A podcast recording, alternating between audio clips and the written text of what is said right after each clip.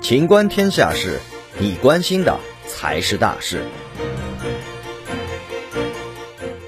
英国公司新冠疫苗被多国叫停。近日，因被怀疑有血凝的副作用，牛津大学与英国阿斯利康公司联合研发的新冠疫苗在丹麦被叫停。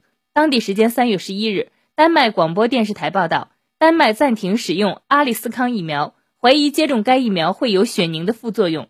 丹麦国家卫生局和药品管理局告知，有一份死亡病例报告，怀疑与接种该疫苗有关，但目前尚不能确定该疫苗与血凝之间是否存在必然联系。目前，欧洲其他几个国家也已停止使用阿利斯康疫苗，包括爱沙尼亚、拉脱维亚、卢森堡和立陶宛。欧洲药物管理局正在对相关案件进行调查。本期节目到此结束。欢迎继续收听《秦观天下事》。